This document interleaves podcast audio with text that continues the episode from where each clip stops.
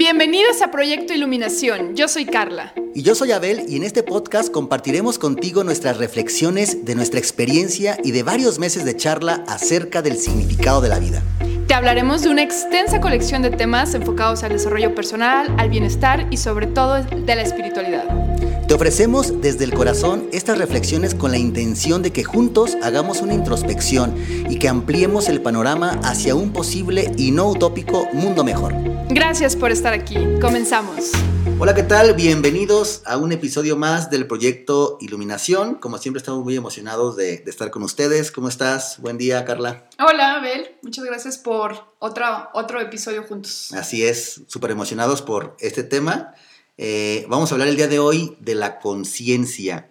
Y bueno, sé que es un tema muy amplio y tiene muchas acepciones, pero bueno, ya saben que nuestra idea y nuestro enfoque es llevarlo tanto al, mundo cotidiano, pero más existencial, digamos, y al mundo espiritual. Entonces esperamos que con nuestras, nuestros divagues y nuestras reflexiones podamos ayudarles a entender más qué es la conciencia, qué tipos de conciencia hay y para qué es útil saber esto, ¿no, Carla?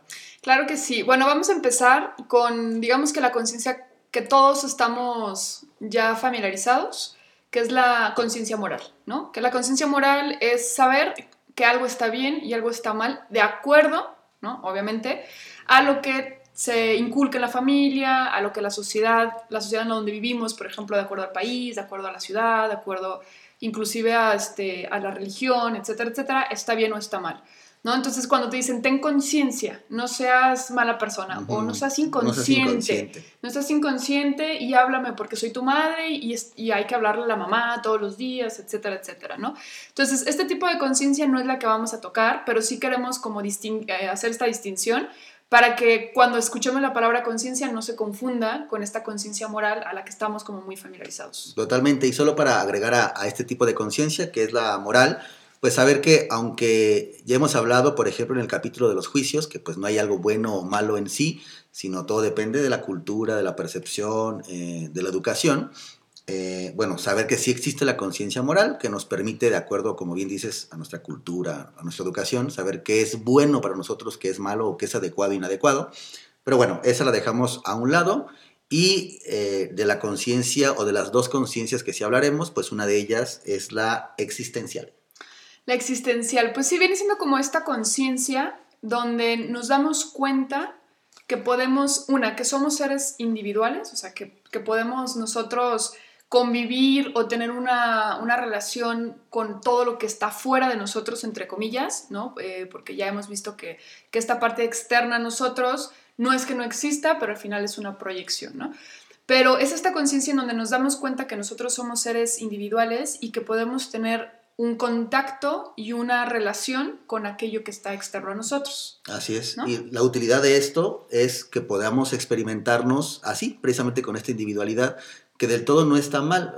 Sé que esta conciencia también nos permite crear un ego, una personalidad, una identidad, pero del todo no está mal porque es la plataforma que nos eh, ayuda a experimentarnos y ser conscientes de nosotros mismos.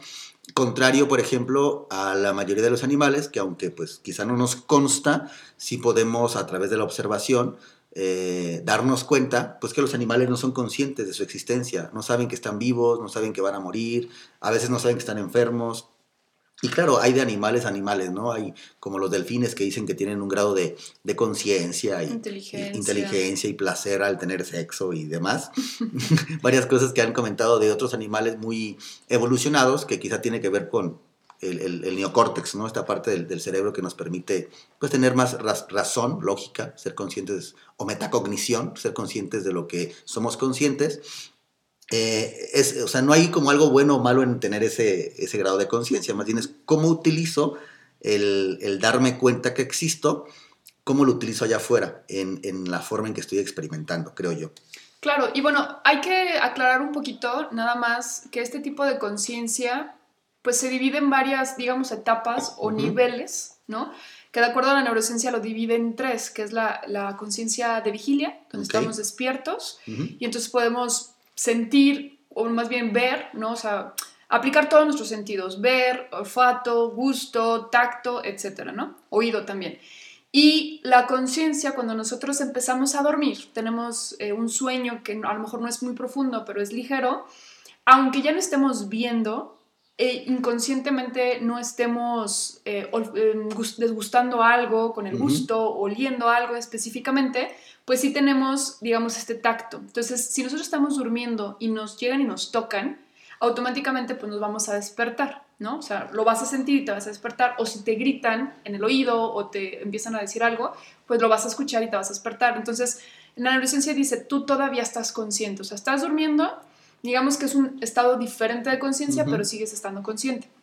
Y el sueño profundo de la misma manera. Vas a estar a lo mejor muy dormido, pero al final eres capaz de sentir cualquier cosa que te toquen o de escuchar algo, ¿no? Entonces estos tres estados de conciencia para la neurociencia, bueno, siguen siendo, sigues estando tú consciente, ¿no? Y sigues pudiendo relacionarte o eh, intercambiando ciertas eh, experiencias con el mundo externo. Y fíjate qué interesante porque el, comprender esto y hacer estas distinciones de estos estadios de conciencia dentro de la conciencia existencial, o sea, en, en 3D, en este plano terrenal, en esta dimensión, es muy interesante porque si lo entendemos, nos permite entender mejor y recibir mejor la otra conciencia, la, espiritual.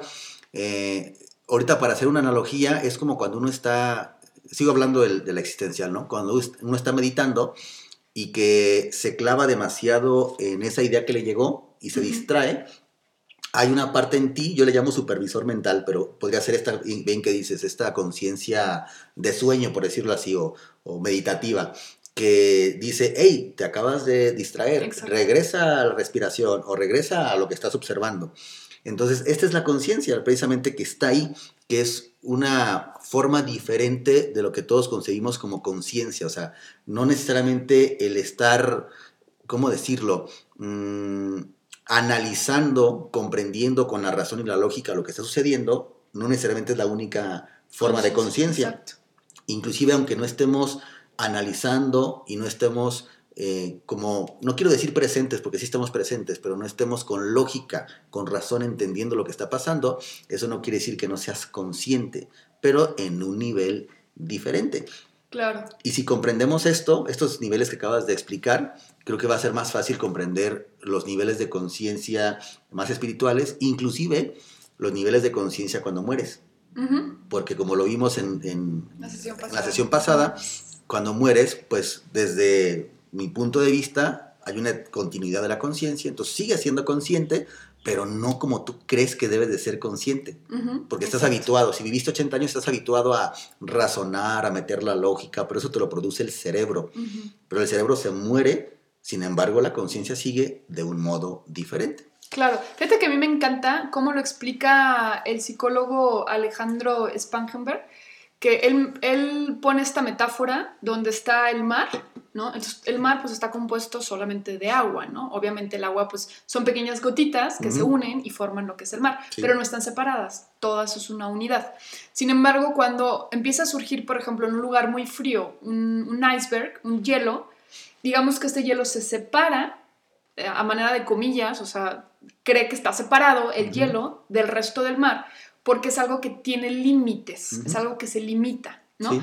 Entonces, esta limitación hace parecer que el hielo es algo diferente al mar, pero sin embargo siguen siendo gotitas de agua unidas. Es un estado diferente del agua. Exacto. la Entonces, me gusta cómo lo explica porque dice, cuando surge tu conciencia o cuando surge este ego de darte cuenta, o sea, ese es el momento cuando dices, ah, caray, soy algo separado del resto del, mar y tengo límites. Entonces menciona él, eh, precisamente cuando no queremos soltar nuestro ego es cuando nos estamos aferrando a esos límites del hielo, pero sin darnos cuenta que somos uno mismo con todo el mar. ¿no? Entonces me encanta cómo lo explica y creo que al final, como decías ahorita, la conciencia surge cuando eres consciente de que estás separado de los demás y de que tú eres tú y de que el otro es el otro y de que se pueden, digamos, tocar y, ser algo totalmente diferente, entre comillas.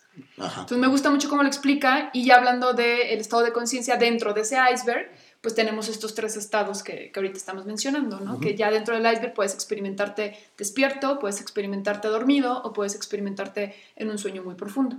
Así es. Y de alguna manera, creo yo, eh, este, como lo dices, este iceberg o este cúmulo de hielo que está separado precisamente porque hay una corporalidad, por decirlo así, pensemos ya más en el tema de la conciencia espiritual, pues ese, ese cuerpo está recibiendo, vamos a decirlo así, la misma señal mm, de conciencia del océano. O sea, imaginemos que es un pedazo de hielo que está dentro del océano, ¿no? Entonces el océano le sigue transmitiendo información, aunque esta cosa, este pedazo de hielo esté, se siente individual. Entonces, por eso, aunque el hielo esté derritiéndose, esté muy sólido o no, que podríamos decir esté dormido, esté despierto, esté muy profundamente dormido o en coma, sigue teniendo una conexión con la unicidad, con el todo. Entonces, yo de alguna manera sí veo el tercer tipo de conciencia, que es la conciencia espiritual, y para poder entenderla y conectarla con estas conciencias existenciales, ahí lo que me gusta pensar es eh, que existe una gran fuente, ¿no? una gran conciencia primigenia, eh, que le podríamos llamar de muchas formas, le podríamos llamar incluso, ahorita lo decíamos tú y yo, como la antimateria o el, ¿cómo dijiste? El de la molécula de Dios. Ah, el bosón de Higgs. Ajá, el, el bosón de Higgs. Eh, lo podemos hablar desde, desde, culturalmente, lo podemos hablar desde ciertas religiones, desde la ciencia, eh, pero bueno, es como una gran fuente. Y por lo que yo he entendido, estudiado, visto en documentales y demás, que algo que me gusta hacer mucho a mí es como ser ecléctico, entonces meter de varias religiones, ideas y demás, lo que tú me compartes ya más a nivel científico me ayuda mucho a, a entender, pero me gusta hacer una telaraña, o sea, una sola cosa una sola explicación. Claro. Y entonces yo creo que hay una gran conciencia que puede ser la antimateria, lo que tú quieras, y se va dividiendo en dimensiones, se va dividiendo en, en densidades y demás, hasta llegar a lo que nosotros somos. Por tanto, por eso yo enfatizo mucho, si este iceberg se derrite, la conciencia sigue existiendo. Sigue existiendo porque solamente lo que delimitaba a este iceberg de lo demás era algo ilusorio, que era el estado del agua que se solidificó, se hizo hielo, pero sigue existiendo, o sea, se sigue, se vuelve a derretir entre, en el agua, ¿no? Claro.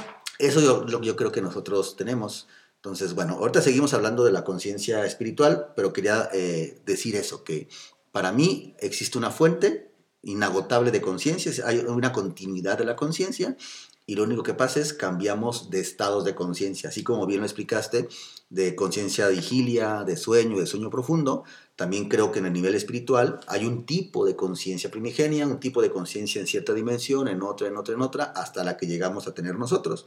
Y de ahí podríamos explicar eh, cosas como ángeles, eh, fantasmas, eh, seres de luz, maestros ascendidos y todo eso. Reptilianos. Reptilianos y cualquier otro tipo de, de, seres extraterrestres o multidimensionales, porque solamente son diferentes, no voy a utilizar niveles, diferentes estados de conciencia. Estados, exacto. Yo creo que la palabra más clara es estado, estado de conciencia. Aunque creo yo que la verdad es que deberíamos de llamarla de diferente manera, ¿no? Sí, porque, confunde un montón. Bueno, al final es como, ¿eres consciente o no eres consciente? Y tú puedes decir, claro, soy consciente, pero, o sea, pero la conciencia de la que yo estoy pensando que eres consciente. Es diferente. Exacto. Por eso, perdón por interrumpirte, por eso nos confundimos en cuanto estás iluminado o no. Ajá. O sea, tú puedes decir sí estoy iluminado o decirme no y decirte que sí, pero quizá los dos tenemos el mismo grado de despertar pero como tenemos diferentes definiciones de estar iluminado, de estar despierto, de lo que sea, eh, pues es lo que nos pasa. El otro día estaba hablando con un amigo y, le gira muy bien, o sea, piensa bastante bien y le gustan estos temas. Y yo le dije, ¿tú crees que estás iluminado? Y me dijo, pero sin parpadear, me dijo, sí, por supuesto, por supuesto, estoy muy consciente de muchas cosas, hasta de mis vidas pasadas. Y en neta, sí, y yo, ok, wow, o sea, está padre. Yo antes mi ego diría, ah, estás güey, o sea, claro, tú, no estás crees que estás iluminado y es tu ego el que cree que está iluminado. No, porque ni yo tengo la definición exacta de iluminación, ni creo que alguien la tenga como tal. Y yo creo que cuando seamos realmente conscientes y despertemos, nos vamos a burlar de lo que pensábamos que era iluminarse, estar despierto, ser consciente. Pues como dice eh, el mismo psicólogo Alejandro, menciona, es que todos estamos iluminados aquí y ahora en este momento. La única diferencia es que estamos volteando hacia otro lado. O sea, si estamos volteando hacia afuera, es como este iceberg. Pues el iceberg se está viendo a él mismo y, no está viendo todo el mar que lo rodea, ¿no? Se está viendo a él nada más, el hielo, lo duro, empieza a decir, ah, esto es lo que es real, ¿no? Y el mar pues no existe para él. Entonces yo creo que es un poco lo mismo de que como estamos en esta conciencia de unidad, pero como hemos creado este, este límite, este, como lo mencionaste ahorita, este, esta forma, esta figura, que estamos en una dimensión de, de formas, creamos esta forma, pues nos separamos del resto, ¿no? Entonces ahí es donde, donde cambia esta, esta percepción de lo que es la iluminación o lo que no es la iluminación, ¿no? Y yo creo que pues a nadie nos, nos pues, nadie estamos totalmente seguros de lo que realmente es, ¿no? Esta definición. Y bueno, eh, para mencionar un poquito de estos estados de conciencia y a lo mejor pasaría un poquito a la, a la, espiritual que nosotros le llamamos de esa manera, este, por ejemplo, en el hinduismo, eh, esto, bueno, lo sé por la meditación trascendental, lo que ellos eh, generan son cuatro estados de conciencia. Entonces, igualito que, las, que la neurociencia, es el estado de vigilia, el estado de sueño y el estado de sueño profundo. Pero ellos agregan uno más, que se pudiera decir que esto es como el estado de conciencia espiritual del que ahorita hablábamos, eh, que es el estado trascendental. Ellos lo llaman así, estado trascendental de conciencia. Es un, un, estado de conciencia que va más allá de la mente analítica. Es decir, más allá de lo que tú puedas eh, recibir de información del mundo físico, tú lo trasciendes, trasciendes todo eso. Por eso ahorita que mencionabas que cuando estás meditando y tienes como una vocecita que te dice, oye, ya te distrajiste, regresa a tu punto de meditación, llega un punto en la meditación, y tú lo debes de saber, los monjes que practican durante muchísimos años, que se van. Entonces, ya ni siquiera están siendo conscientes de, que se están yendo, o sea, simplemente se van y llegan a un estado precisamente que en, en la meditación trascendental se llama estado trascendental. Entonces se sumergen, digámoslo de alguna manera, como a este, a este estado de conciencia de unicidad completa, donde ya no hay límites, donde dejas de percibir lo externo. Porque si cerramos nosotros los ojos ahorita, a lo mejor, a pesar de tener los ojos cerrados, podemos percibir y sentir lo que está alrededor de nosotros. ¿Estás de acuerdo? O sea, tú estás sentado en una silla y si tú tenías, no sé, enfrente de una mesa, tú cierras los ojos y puedes percibir que la mesa está ahí. Pero en este estado de conciencia es un estado donde desaparece todo, o sea, donde te sumerges totalmente a lo que se pudiera llamar vacío, ¿no? Un, vacío, un estado totalmente cómo, de unidad. ¿Cómo podría poner una analogía que tú misma hace un momento pusiste para que la gente eh, pudiera como... Entenderlo más Entender más fácilmente.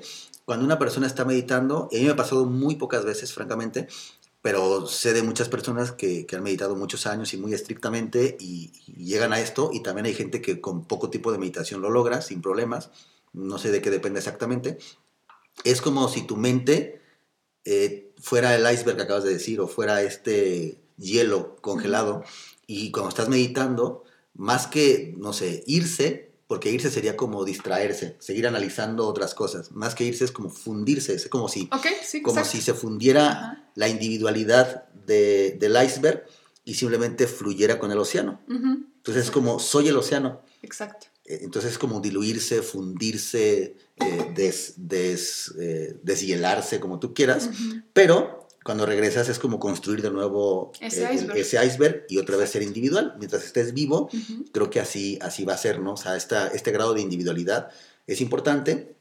Y aquí es cuando yo ya voy poco a poco entendiendo más el ego y defendiéndolo, no en el sentido de que esté bien o mal, sino que es útil y necesario para poder existir y experimentar aquí pero que lo puedes utilizar como una plataforma de, evolución, de experimentación, en lugar de que tú utilice como una plataforma para, eh, no sé, o sea, creer el sueño, creer la, ilusión. Entonces me gusta, me gusta para mí esa analogía, que es como meditar y, llegar a ese grado es fundirte con todo. Ahí ya no eres tú, simplemente eres, eres. parte, ajá, eres exactamente, sin ningún agregado y al regresar de la meditación, pues construyes nuevamente tu identidad. Exacto. Y fíjate que a mí me encanta el, el hecho de, de, este tipo de, de conciencia, porque muchas personas pensarán, bueno, eh, nada más lo puedes lograr cuando estás meditando, y no, definitivamente hay muchas maneras de lograr este estado de conciencia, ¿no? Y bueno, en la meditación trascendental se menciona que las personas que llegan a este estado de conciencia pues pueden hacer su vida totalmente normal durante el día y permanecer en ese estado.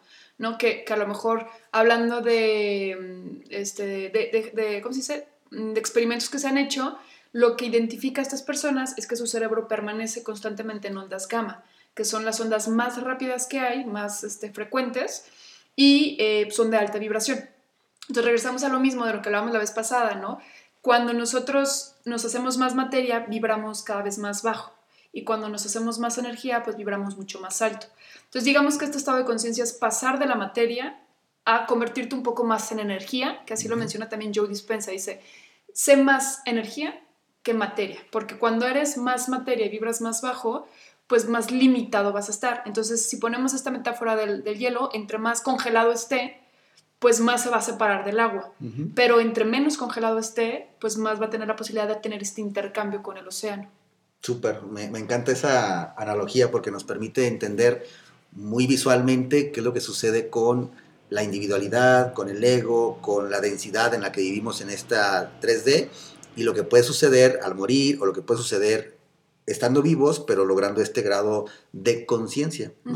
Y a mí me gustaría compartirte algo que también ya hablamos sobre los estados de conciencia eh, espirituales. Te decía que hace poco escuchaba a una persona que canaliza, ¿no? Canalizar pues es escuchar voces o escuchar o, de alguna manera Mm, crear una señal con un ser, puede ser la unicidad, puede ser, puede tener un nombre, puede ser algo angelical, no sé, o sea, puede ser de muchas formas, ¿no? Pero recibes información, puede ser de ti misma, en tu yo superior, y recibes información que te permite comprender más la vida, el pasado, el presente y el futuro. Entonces estaba escuchando esta canalización, dura una hora y media, y me gustó mucho cómo lo, explica, eh, que para poder nosotros experimentar la existencia, pues tuvimos primero que crear la individualidad. Entonces ya no es como un pecado, no es como un error, al contrario, es como algo que tuvo que suceder, pero que quizá nos quedamos atorados y entonces hay medios como el curso de milagros y otros que nos permite como seguirle, o sea, hey, te quedaste como en el paso 2. Tú dices que hay tres pasos eh, en, el, en la evolución almática, tres grandes pasos. El primero precisamente es el que tú ya definiste muy bien, que es eh, la generación de la individualidad. Entonces, en una analogía o metáfora, podría ser que el alma, que es una gota de agua dentro del océano, pues cuando está dentro del océano sigue siendo parte de la unidad. Entonces, a eso se le llama inocencia primera, o sea, soy inocente, no soy, no soy consciente de que existo, porque la conciencia existencial es hasta que tienes un cuerpo de alguna manera. Podríamos decirlo así, ¿no? Entonces, inclusive etérico, un cuerpo etérico. Entonces no soy consciente, pero en cuanto esa gotita, entre comillas, se separa, que empieza a densificarse, empieza a dividirse de lo demás, comienza a tener una individualidad, pero muy básica, pero ya le podríamos llamar alma. O sea, en lugar de decir océano o decir todo o decir Dios, podríamos decir alma. Y esa alma tiene que pasar por varios grados o fases hasta volver a la inocencia, o sea, hasta volver al océano de nuevo. Y entonces la primera gran fase es esta, la, la, primera inocencia, que es la individualidad, pero pues sin saber qué onda, o sea, quién soy, o sea, todavía no sabe nada la almita. Y aquí hay varias versiones, una de ellas es que esa alma, para poder evolucionar, eh, tiene que meterse como en un tipo de avatar, que es lo que tú decías, puede ser el iceberg, puede ser de la delimitación corporal, que puede ser un cuerpo etéreo, un cuerpo muchísimo más densificado, solamente son diferentes niveles o tipos de densidad. Pero pensemos que el alma se, se mete en, digo alma, ¿eh? pero podemos poner chispa, chispa o energía o lo que tú quieras, ¿no? Ajá, entonces el alma se mete en un primer cuerpo, de acuerdo a su inocencia, y entonces sería un cuerpo unicelular. Y luego se mete en un cuerpo más eh, complejo, que puede ser una planta. Y luego en un cuerpo más complejo, obviamente estoy como eh, haciéndolo muy resumidamente, un animal. Y así, conforme el cuerpo le permite a la alma cada vez darse más cuenta, que la definición que yo utilizo mucho de conciencia es claridad y darse cuenta, que es la que el budismo manifiesta mucho. Entonces, entre, entre el alma se dé más cuenta de su individualidad y de su existencia separada de, es que va evolucionando. Entonces, el ego es parte de la evolución. Cuando ya está lista el alma para experimentarse a sí misma, es que pasa de, no sé, de animal o de algún ser eh, de este tipo a un ser humano o un ser símil a ser humano, es decir, un ser que tenga la capacidad por su estructura eh, física. de ser consciente de sí mismo. En este caso nosotros pues tenemos el neocórtex, que es la parte que nos permite razonar y tener metacognición. Entonces ahí es cuando empieza la etapa, la segunda fase, la fase del ego. pero es la mejor, la mejor fase porque es la única, o sea, el ego nos permite experimentarnos a nosotros mismos y decir, güey, soy Abel, existo y tú eres Carla y podemos jugar y podemos platicar y podemos hacer este podcast. Sin el ego no podríamos hacer nada de eso. Y es lo que nos permite, a diferencia de un animal que quizá no supo que tuvo momentos bonitos, quizá nada más los recuerda como emociones, pero el ser humano puede ser muchísimo más consciente de esos recuerdos bonitos. O sea, wow, o sea, me experimentas a mí mismo, pude crear, destruí, vi la luz, la oscuridad, el azúcar, la sal, wow. O sea, entonces el ego nos permite hacer eso. Pero el, el peligro, entre comillas, que también es parte de la evolución, pero vamos a decirlo así, el peligro es que esta almita, tan contenta de experimentarse, se la crea y se quiera quedar ahí. Y se quiera quedar en la fase del ego. Ajá. Pero es una fase de, ego, que es el poder. Y así lo, lo, dice esta canalización. El poder te hace quedarte ahí porque crees que existe el poder el poder no existe, pero al creértelo, o sea, soy poderosa y ahora como soy más vieja que las demás puedo controlar y puedo, eh, lo que tú quieras, ¿no? O, puedo experimentar, puedo, o puedo, vivir, o, exactamente. puedo bailar, o puedo como, ¿Cómo se llama este personaje de, de, Matrix? El que le dice a Smith que, ah, que, traiciona. El que lo Ajá, que no me acuerdo cómo se llama. Bueno, si recuerdan la película de, de, Matrix, eh, hay un personaje, Sil, Sil, algo así, que traiciona a, a Neo con Smith, si Smith le permite a él permanecer en la Matrix. y un día en el restaurante dice, pero pues, tú sabes que, esto no existe. O sea, dice, no importa, o sea, yo me la creo que estoy comiendo algo muy rico. Y, de hecho la condición que puso fue que no se acordara de cómo era estar despierto. Porque si no, no tendría sentido. Porque si no, no tendría sentido. Es exactamente lo que nosotros estamos haciendo aquí. O sea, estamos en la etapa de poder, de ego, pero por eso no recordamos. Mucha gente diría, pero ¿por qué no recuerdo? Porque tú lo pediste. Claro, totalmente. Pero hay una tercera fase, que es cuando, y solamente la logras cuando tú, voy a poner varias, varias palabras, te hartas, cuando te das cuenta de que eh, eh, nada allá afuera te puede dar realmente lo que estás buscando, la felicidad genuina, cuando te cansas, lo que tú quieras, ¿no? Pero cuando dices, ¿no? El poder, el dinero, el, el sexo, no, o sea, no, están bien padres, se experimenta bien rico, pero no me van a dar lo que estoy buscando. Y ahí comienza la evolución final, o, digamos, no final, pero la que le sigue, la tercera fase, que es volver a la inocencia, la segunda inocencia, que es ya no quiero nada allá afuera, quiero adentro. Pero si te fijas, todas son etapas de conciencia, pero de un nivel de conciencia diferente, ya a nivel espiritual, estoy hablando como de un tema almático, un tema ya más profundo, ya no tanto terrenal, porque no solamente es en este plano de existencia, puede haber otras dimensiones donde esa alma se esté experimentando de esa forma. ¿Cómo ves? Sí, al final, fíjate que así como lo, lo planteas y lo platicas, está súper padre, porque queda como muy claro, ¿no? Regresamos a lo mismo de, de, esto, y fíjate que creo yo que todos al final terminan un poco en lo mismo, en esta inocencia. Fíjate, eh, la semana pasada que estaba dando el curso de meditación, justamente yo le decía a mis niñas, el propósito al final es ser más como niños, precisamente, es ser más inocentes, es ser, el ser más curiosos inclusive, porque hemos perdido esa inocencia, esa curiosidad, esa, em, ese vivir en el momento presente, ¿no? Entonces yo creo que eh, así como tú lo, planteas, para pasar del ego, o sea, que dices tú te, hartas, te, te, fastidias o simplemente, no sé, un día dices, ya, ya basta, ¿no? Que hay más allá de, ¿no? El cuestionamiento también, esta parte te lleva precisamente esta inocencia, ¿no? Como para regresar un poco a tu, a tu esencia, lo que realmente eres. Y creo yo que para esto, eh, lo, el paso principal es aplicar el estado de vigilia, pero siendo mucho más, estando mucho más presente en cada momento.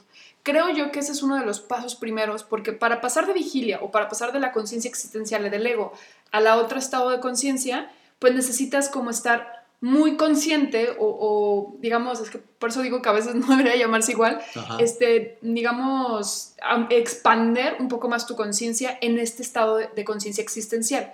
Es decir, nosotros todos los días hacemos cosas de manera inconsciente. Sí, muy automática. Muy automáticas. Entonces estamos haciendo aproximadamente que del 93 al 95% de las cosas totalmente inconscientes. Entonces tú ya no te levantas todos los días pensando y siendo consciente de cómo vas a hablar, cómo vas a caminar, eh, cómo te vas a bañar o no te estás lavando los dientes conscientemente, de cómo, lo vas a, cómo te vas a tallar los dientes. Ya lo haces todo de manera súper automática, comes de manera automática, haces tu trabajo de manera automática y no estás presente. Entonces, digamos que estamos en esta etapa de ego donde sí disfrutamos a veces las cosas, pero no al 100% o no estando sumergidos en, esta, eh, en este momento, ¿no? Con todos nuestros sentidos. Creo yo que ese es el primer paso, el primerito para empezar a elevar nuestro nivel de conciencia. Que ahorita, como tú lo dijiste, no son niveles como tal, son estados, que me gusta más la palabra estados, pero para entenderlo a nosotros ahorita de manera a lo mejor más intelectual, pues lo podemos llamar niveles, ¿no? Entonces, de ese nivel de estado de vigilia normal, pues lo puedes ir como, como creciendo un poquito más, expandiendo un poquito más, para siendo como, para estando viviendo, para estar viviendo en el momento presente con todos tus sentidos. Y eso eventualmente te puede ir llevando a ese otro estado de conciencia de la inocencia que tú estás mencionando. Sí, completamente. Y con todo lo que tú dices, y lo que yo eh, comenté, ahorita se me ocurre también para que sea práctico y útil esto que estamos hablando. Eh, hay dos aplicaciones que yo veo así inmediatas de saber todo esto. La primera es si existen estos estados de conciencia, este, esta evolución almática eh, necesaria, válida, respetable. Entonces, si habemos personas que, no sé, nos gusta más leer que ir a una fiesta y llega una persona que le gusta más ir a una fiesta que leer, pues quizá ya está esa alma está experimentando eh, la existencia de acuerdo al estado en el que está y lo que necesita y lo que quiere. Entonces, esto también nos permite evitar juzgar, nos permite evitar como etiquetar a la gente, ¿no? ¿Qué es, qué superficial? Si la, si la palabra superficial es una etiqueta como de insulto, pues no aplica, porque no es así. O sea, ella está en su proceso, tú ya lo estuviste. Posiblemente antes estabas hasta mm, más, entre comillas, superficial que la otra persona, ¿no? Quizá no te acuerdas. Entonces, una, el, el, entender que cada alma tiene o cada ser tiene su proceso y está perfecto. Pero también hay otro importante, que es lo que decíamos, hay almas tú misma puedes ser una u, otra persona que se pueden estancar o se pueden o pueden durar más en, la etapa egoica porque es la más sabrosa, digamos, eh, de experiencia. Y entonces, digo, no nos queda a nosotros de alguna manera cambiar a nadie, decirle, hey, estás estancado. No, espérate, o sea, creo que primero es tú ser consciente y para eso lo que tú dices nos sirve. El estar consciente cada día de, las cosas que hacemos, eh, que es una meditación consciente, ¿no? En, en lo cotidiano nos permite a veces preguntarnos, ¿y si es lo que yo quiero? ¿Y si es lo que me va a dar? Y eso te permite saber si ya es tiempo de dar un siguiente paso o no. Entonces, el tema es ser tolerante y compasivo con los demás. Eh, el otro, darte cuenta tú mismo, tú misma, en qué etapa estás y si te gusta estar ahí o ya quieres seguirle. Y el tercero, que tampoco es como, no creo que sea tan recomendable, pero sí es influir de alguna manera indirecta en que las otras personas se den cuenta de esto para que elijan si quieren permanecer o no.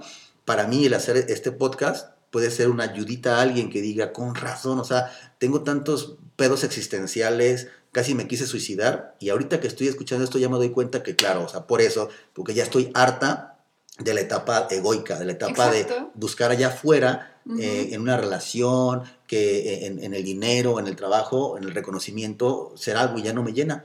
Ah, qué padre, estás lista para ir a la siguiente etapa. E, entrar acá, ¿no? Entrar en ti y ahí buscar lo que estás buscando, que acá te digo, se llamaba la segunda inocencia. Claro, y al final son como guías, ¿eh? porque quieras o no, eh, cuando llegamos a esta etapa de hartazgo o esta etapa de simplemente curiosidad o como tú le quieras llamar, ¿no? Cada persona, digamos que...